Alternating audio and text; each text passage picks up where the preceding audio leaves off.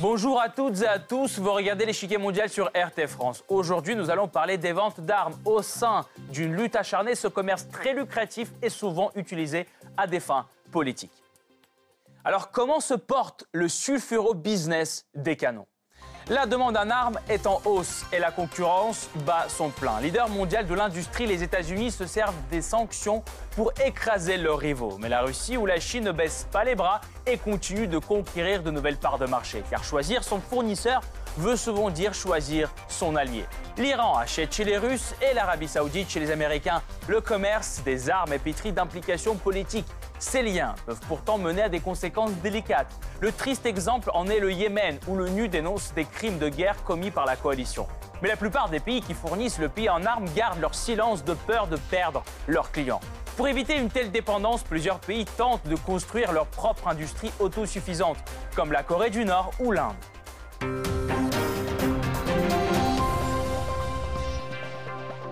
Avant de poursuivre, voici ce qu'il faut savoir sur la vente d'armes dans le monde c'est le Blitz. Cinq pays contrôlent actuellement les trois quarts du marché des armements.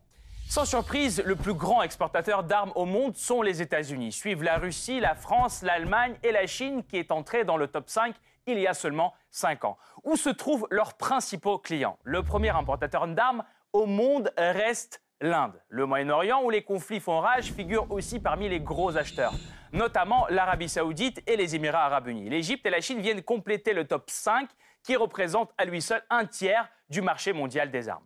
La vente d'armes rapporte aussi de juteux bénéfices. En 2016, les ventes d'armement dans le monde ont atteint au moins 375 milliards de dollars. Les exportations en représentent environ un quart, soit 88,4 milliards de dollars.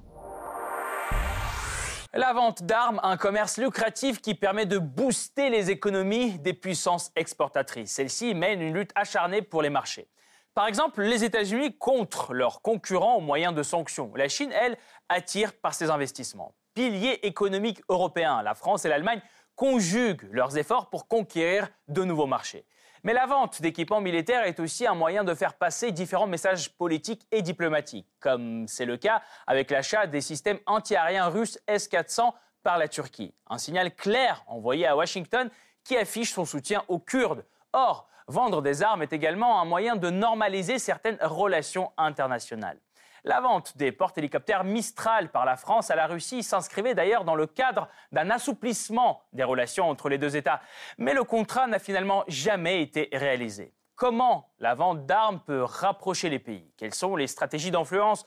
Comment évolue le marché de l'armement? Et comment les grandes puissances essaient de se le partager? Pour faire le point sur la question, nous rejoignons Caroline Galacteros, géopolitologue et présidente de Géopragma.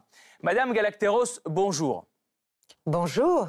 La vente d'armes a atteint aujourd'hui son plus haut niveau depuis la guerre froide et ne cesse d'augmenter. D'où vient cette tendance selon vous?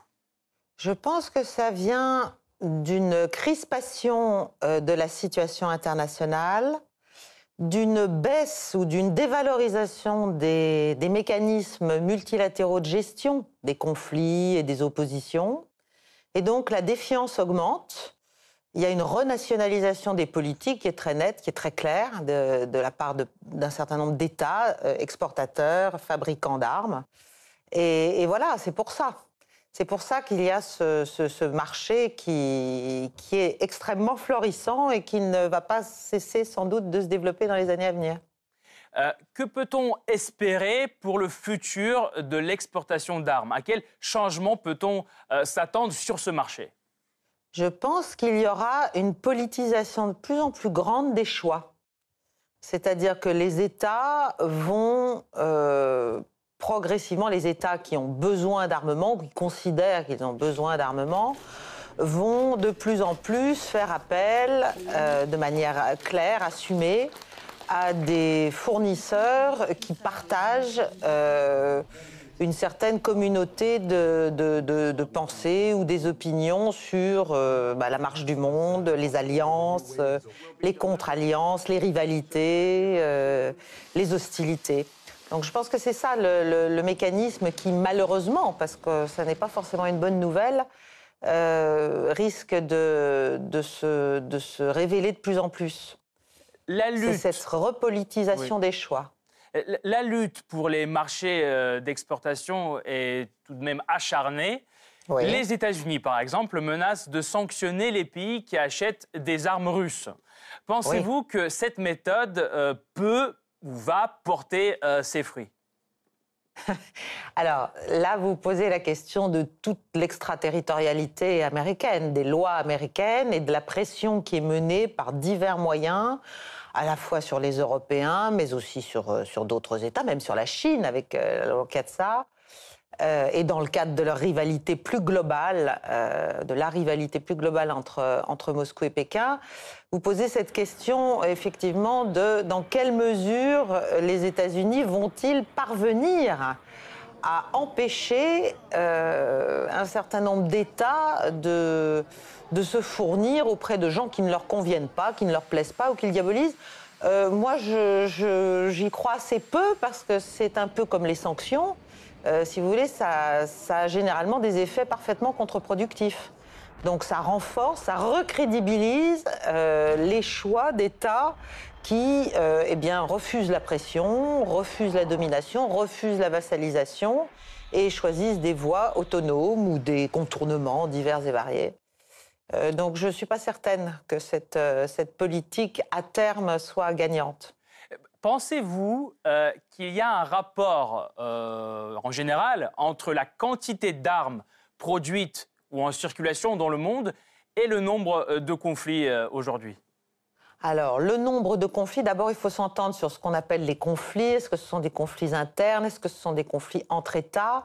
Il y a moins de conflits, bien sûr, entre États euh, aujourd'hui euh, qu'il n'y a, euh, enfin que même dans les années 90. Il y a, en fait, il y a eu une grande phase au moment de la désintégration de l'URSS de, de, où les conflits ont beaucoup augmenté parce que justement, il y avait toutes les toute la reconfiguration des, rapports de force ou le repositionnement, euh, je pense à la Yougoslavie, mais pas seulement, euh, je pense à d'autres conflits euh, dans le Caucase, etc.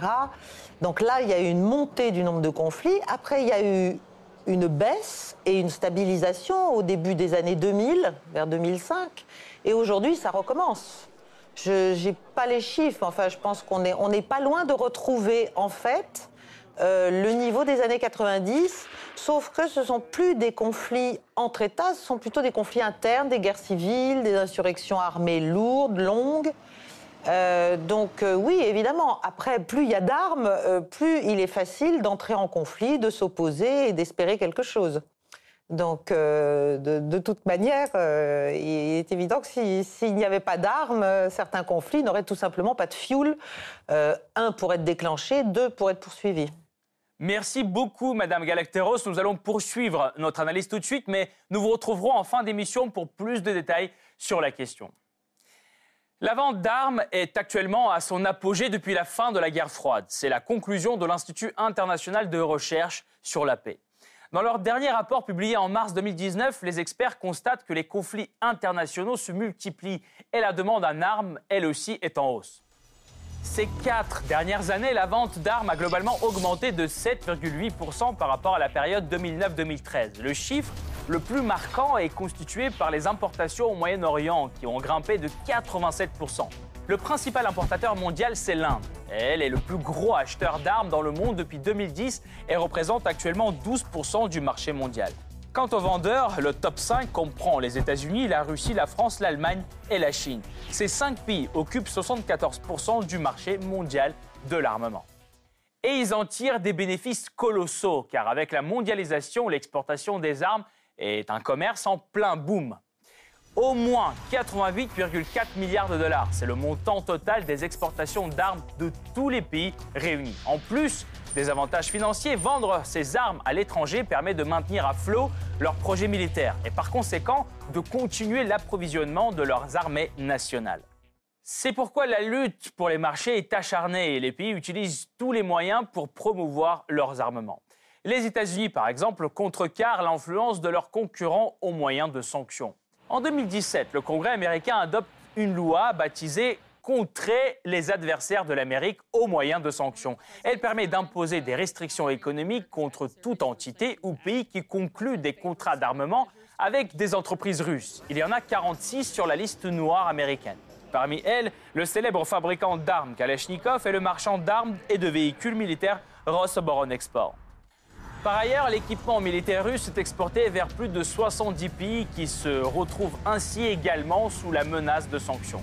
Première victime, la Chine. L'achat par Pékin d'avions de combat russes Sukhoi Su-35 et d'équipements liés au système S-400 a été un motif utilisé par les États-Unis afin de sanctionner ce pays et ainsi montrer à d'autres acteurs internationaux les conséquences que peut avoir le commerce des armes avec la Russie.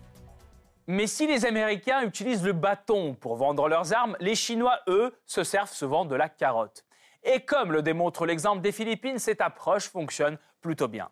En octobre 2016, Pékin propose 500 millions de dollars de prêts à Manille, allié de Washington depuis des décennies. En plus d'une somme colossale, Pékin offre à Manille tout un arsenal, des armes légères, des bateaux rapides et des lunettes de vision nocturne. Le coût total de ce petit bonus s'élève à 14 millions de dollars.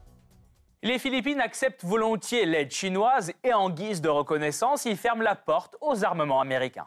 À l'occasion de cette visite, j'annonce ma séparation avec les États-Unis à la fois au niveau militaire, peut-être pas au niveau social, et aussi au niveau économique. L'Amérique a perdu. Je me suis rallié à votre positionnement politique, et peut-être que j'irai aussi en Russie pour parler à Poutine. La Russie, sous le feu de sanctions de Washington, tient le coup et lance même des contre-attaques, comme par exemple en 2017 quand le Qatar se retrouve sous le blocus de l'Arabie saoudite et de ses alliés. Quelques mois après le début du conflit, la Russie et le Qatar signent un traité de coopération militaire. Selon ce document, les deux pays s'engagent à collaborer en matière de livraison d'armes. Début 2018, Doha affirme son intention d'acheter des systèmes de défense antiaérienne russes, S-400. Les États-Unis sont évidemment furieux car Doha abrite la plus grande base militaire américaine au Moyen-Orient, Al-Udeid. En plus, l'Émirat est déjà doté des systèmes américains Patriot PAC-3 et THAAD. Face à cette concurrence sans merci, d'autres grandes puissances exportatrices ne restent pas les bras croisés. Par exemple, en janvier 2019, Paris et Berlin mettent en place leur propre stratégie destinée à promouvoir leurs armes à l'étranger. Les deux États élaboreront une approche commune en matière d'exportation d'armement en ce qui concerne les projets conjoints. Cet effort suffira-t-il pour conquérir de nouveaux marchés, sachant que les États-Unis occupent 34% du marché global? Depuis son investiture, Donald Trump ambitionne de faire de son pays un marchand d'armes toujours plus puissant. Pour ce faire, il s'appuie sur ses clients habituels, le Moyen-Orient, l'Australie ou encore la Turquie et le Royaume-Uni. Mais le président américain ne s'arrête pas là. Il assouplit les restrictions sur les ventes vers l'étranger et encourage les exportations d'armements made in USA. Ces dernières augmentent donc en 2018 de 13% par rapport à l'année précédente. Le char de combat M1 Abrams, les fusils d'assaut M16 ou encore les chasseurs F-35 sont les produits phares de cette industrie. La Russie n'est pas très loin derrière. Malgré les sanctions économiques imposées par les Occidentaux depuis 2015, Moscou occupe 22% du marché. Ces armements sont particulièrement prisés en Asie. La Chine, l'Inde et le Vietnam, ainsi que les pays membres de la CEI, sont les principaux acheteurs. Avions de chasse Sukhoi, systèmes de défense antiaérienne S-300 et S-400 sont les principaux produits livrés à l'étranger la France, troisième du classement, réalise 6,7% des ventes totales de la planète.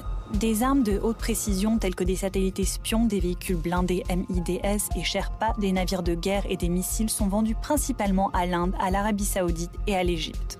L'Allemagne compte également l'Égypte parmi ses clients et exporte des armes d'infanterie ou encore des chars léopards. En 2018, l'Allemagne, elle, a perdu des parts de marché. Le durcissement de sa position vis-à-vis de l'Arabie saoudite lui a valu 1,5 milliard d'euros de pertes. Pourtant, ses principaux acheteurs, qui sont la Corée du Sud, la Grèce et Israël, restent très friands de ces armes. La Chine a fait irruption dans le top 5 en 2013 et s'est déjà établie sur les marchés grâce au faible coût de ses véhicules blindés et avions de combat, tels que le JH-7. L'Empire du Milieu compte des pays tels que le Pakistan, le Bangladesh et la Birmanie parmi ses principaux acheteurs. Ce réseau de fournisseurs est souvent révélateur de liens profonds sur la scène internationale. En effet, quand on vend des armes à un pays tiers, on lui offre aussi des capacités de se protéger, y compris contre le vendeur. De plus, la livraison de certains équipements est souvent accompagnée de services d'entraînement et d'entretien de l'équipement pour de longues années. Un commerce si sensible ne peut donc se faire qu'avec des alliés de grande confiance. Dans le choix de leurs fournisseurs, plusieurs pays affichent leur orientation géopolitique. Dans la rivalité régionale entre les pays arabes et l'Iran, par exemple, les premiers sont fournis en armes majoritairement par les États-Unis et le second par la Russie. Même répartition dans l'antagonisme Taïwan-Chine, entre le Maroc et l'Algérie ou entre la Corée du Sud et la Corée du Nord. Rivaux régionaux, l'Inde et le Pakistan choisissent eux également des fournisseurs différents. Mais des accords ne se concluent pas que pour sceller une alliance de longue date. L'objectif est parfois aussi d'améliorer des relations qui jusque-là n'étaient pas forcément au beau fixe. Par exemple, l'achat avorté des porte-hélicoptères français Mistral par la Russie. L'accord a été signé en 2011, bien avant euh, le refroidissement des relations entre Moscou et l'Occident. À l'époque, ce contrat juteux d'1,2 milliard d'euros devait contribuer au rapprochement Moscou-Paris. C'est un signal fort de l'accord politique et de la compréhension mutuelle entre Poutine, Medvedev et Sarkozy, qui sera bénéfique pour des relations économiques, politiques et aussi sécuritaires. Ce rapprochement n'a malheureusement pas abouti. Après le début de la crise ukrainienne, Paris refuse de livrer à Moscou les bâtiments déjà construits. La France doit restituer près d'un milliard d'euros à la Russie avant finalement les Mistral à l'Égypte. Un autre exemple parlant est Israël. Coincé entre des pays musulmans avec lesquels il entretient des relations difficiles, Tel Aviv cherche à trouver des débouchés à travers son savoir-faire militaire. Au centre de l'attention israélienne, le marché turc. Si les ventes d'armes israéliennes à ce pays sont relativement modestes, elles pèsent lourd en termes symboliques et politiques. Car il s'agit d'une coopération avec un pays musulman occupant une position notable dans la région. Conjuguée à de forts liens économiques, cette approche semble porter ses fruits. Même si théoriquement Ankara continue de soutenir la cause palestinienne, elle restaure ses relations officielles avec Tel Aviv en 2016. Des relations qui n'ont pas été rompues depuis, malgré des épisodes tumultueux comme le transfert de l'ambassade américaine à Jérusalem. En coulisses, Israël chercherait même à approcher des clients plus difficiles. Le journal Ma'ariv a ainsi plusieurs fois évoqué les contrats d'armement que Tel Aviv aurait conclus avec les Émirats arabes unis, un pays avec lequel Israël n'a pas de lien officiel. Ces informations récurrentes n'ont pourtant pas été confirmées officiellement.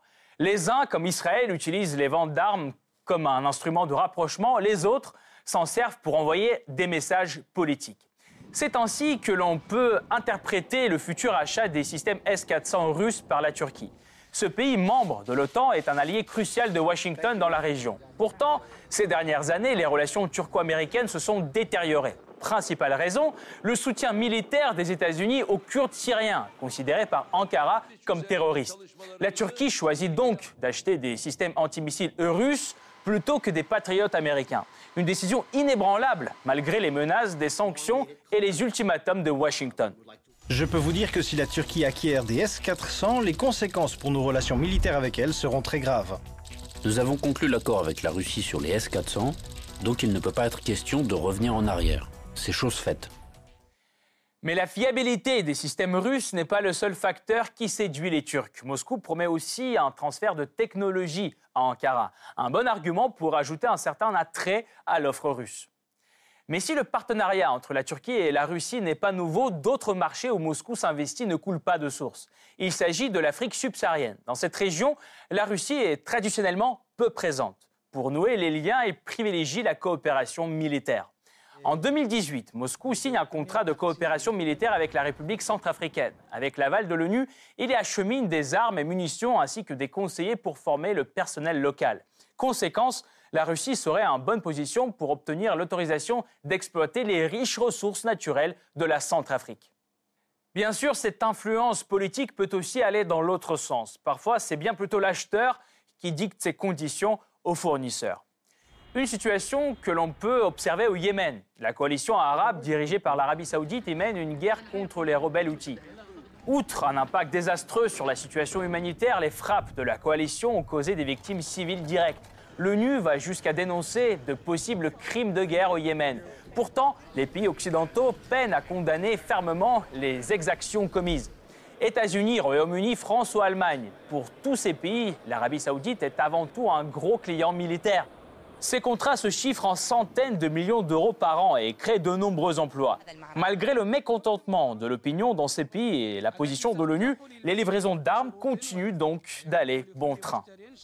Si nous annulons bêtement ces contrats, la Russie et la Chine en bénéficieront énormément et seront très heureux de profiter de ce nouveau marché. Comme il n'est pas possible de récupérer des armes déjà livrées, on peut légitimement s'interroger sur l'usage qui en est fait. À ma connaissance, les équipements terrestres vendus à l'Arabie saoudite sont utilisés non pas à des fins offensives, mais à des fins défensives. On le voit, les ventes d'armement ont donc un grand poids politique. C'est avec ce contexte à l'esprit que plusieurs pays cherchent logiquement à réduire leur dépendance vis-à-vis de grands producteurs. Parmi les exemples notables, la Corée du Nord ou l'Iran. Ces deux pays en délicatesse avec une bonne partie de la communauté internationale ont déployé d'intenses efforts pour développer leur propre arsenal et devenir autosuffisants dans le domaine de la défense. D'autres, comme la Turquie ou la Corée du Sud, partent à la conquête de ce marché sans pour autant exercer une quelconque influence. Certains, comme le Brésil ou l'Inde, recherchent dans ce commerce une valeur purement économique profitant toutefois d'alliances existantes pour obtenir le transfert de technologies de défense cruciales. Quelle est la véritable influence de l'industrie de la guerre sur la politique mondiale? Jusqu'où les poids lourds mondiaux de l'armement peuvent aller pour obtenir des parts de marché? Pour faire lumière sur ces zones d'ombre, nous nous tournons de nouveau vers Caroline Galacteros, géopolitologue et présidente de Géopragma. Madame Galacteros, parlons maintenant de l'aspect politique de la vente d'armement. Peut-on dire que le commerce d'armes entre des pays en dit souvent plus que les déclarations des diplomates? Bien sûr, bien sûr, il n'y a pas plus, politique finalement, peut-être, que la vente d'armement, parce que euh, acheter à quelqu'un plutôt qu'à quelqu'un d'autre, j'allais dire à qualité égale, ou c'est évidemment une, euh, une façon d'assumer, et c'est comme je, je, l'ai dit, à mon avis ça va être de plus en plus le cas, c'est une manière d'assumer un rapprochement, d'assumer une convergence de vues, de positions sur des sujets politiques, sur des sujets euh, concernant la gouvernance mondiale, concernant... Euh, le multilatéralisme, concernant ce qu'on attend finalement euh, des relations internationales et des relations entre États, de la manière de, gérer la conflictualité. Donc bien sûr, c'est extrêmement politique, oui. C'est ça le, rapport qui a été pris en politique finalement. Par, ailleurs, qui, dépend plus de qui? L'importateur de l'exportateur ou c'est l'inverse, selon vous? Je pense que de plus en plus, l'exportateur dépend de son importateur. C'est-à-dire que euh, nous avons besoin, euh, enfin les grands pays producteurs d'armement ont besoin de vendre leurs armements parce que bah, les conséquences sur leur économie, sur l'emploi, sur aussi leur image, leur projection de crédibilité, euh, militaire, technologique, industriel, dépend de ces livraisons. En France, c'est clair, tout le monde le sait, mais c'est valable bien sûr pour les Américains. Alors là, dont toute une grande partie finalement de l'économie civile euh, dépend euh, de la projection de leur puissance et de leur influence, donc de tout ce qu'on appelle le système militaro-industriel américain, qui est colossal et qui a, un impact direct sur la vie euh, économique des, 340 millions d'Américains. Et, donc, oui, de plus en plus, à mon avis, la course va être rude et évidemment les compromis, voire de mon point de vue parfois certaines compromissions, morales et politiques euh, vont être éventuellement considérés comme euh, des dommages collatéraux d'une vente d'armes réussie, pour dire les choses euh, ainsi. Mais, mais ça, les oblige à quoi finalement? Pensez-vous que les 5 ou les 10 plus gros exportateurs d'armes dans le monde sont des vendeurs responsables? Bah, alors, responsable, euh, ça dépend devant qui, devant quoi, devant leur, euh, état propre, devant leurs concitoyens, euh, par rapport à la politique qu'ils disent défendre, par rapport aux principes, par rapport aux valeurs, euh, il est certain que euh, si l'on veut vendre des armes, et pas que des armes d'ailleurs, parce que derrière les armements, il y a non seulement leur maintenance, mais il y a le conseil, il y a la formation, il y a la sécurisation de certaines zones. Enfin, les contrats d'armement sont entourés de beaucoup de choses, bien souvent. donc, ça les oblige parfois à prendre part ou à, cautionner euh, certaines euh, orientations ou certaines décisions euh, militaires d'intervention dans lesquelles leurs armes de fait sont engagées. Pas forcément, ils ne les vendent pas forcément pour qu'un État participe à un conflit qui ne leur plaît pas moralement ou, ou politiquement, mais ils les ont vendues et ces armes sont engagées. Voilà, ou utilisées d'une manière ou d'une autre. Plus concrètement, est-ce que... oui, oui. Plus concrètement, est-ce que la, la, guerre, par exemple, au, la guerre au Yémen est un bon exemple euh, du véritable poids de la vente d'armes sur la scène politique internationale? Oui, oui, bien sûr. Effectivement, j'essayais de rester abstraite, mais là, vous me... Effectivement, le Yémen, c'est un exemple. C'est un exemple malheureux. Euh, enfin, de mon point de vue, c'est un exemple très malheureux parce que c'est une guerre... Euh, parfaitement inutile euh, de notre point de vue, à nous, à mon avis, français. Je ne suis pas, euh, bien sûr, euh, en, situation de, décision ou de pouvoir, mais, c'est une, guerre à laquelle certains de nos armements qui ont été vendus eh bien, participent à l'entretien et à et à la poursuite d'un conflit qui est humainement euh, extrêmement dévastateur pour des bénéfices ridicules. Pourquoi? Parce que l'Arabie saoudite euh, y est massivement, évidemment, euh, engagée et que l'Arabie saoudite est effectivement un de nos clients importants en matière de défense. Pas que l'Arabie saoudite, d'ailleurs, je pense aux Émirats. Madame Galacteros, merci, merci énormément. Merci beaucoup pour cette interview. Je rappelle, vous êtes euh, géopolitologue et présidente de Géopragma. C'était Caroline Galacteros avec son analyse et son éclairage. Merci. Cette partie-là n'est pas encore terminée. La semaine prochaine, une nouvelle partie vous attend avec d'autres pions sur l'échiquier mondial. À bientôt sur RT France.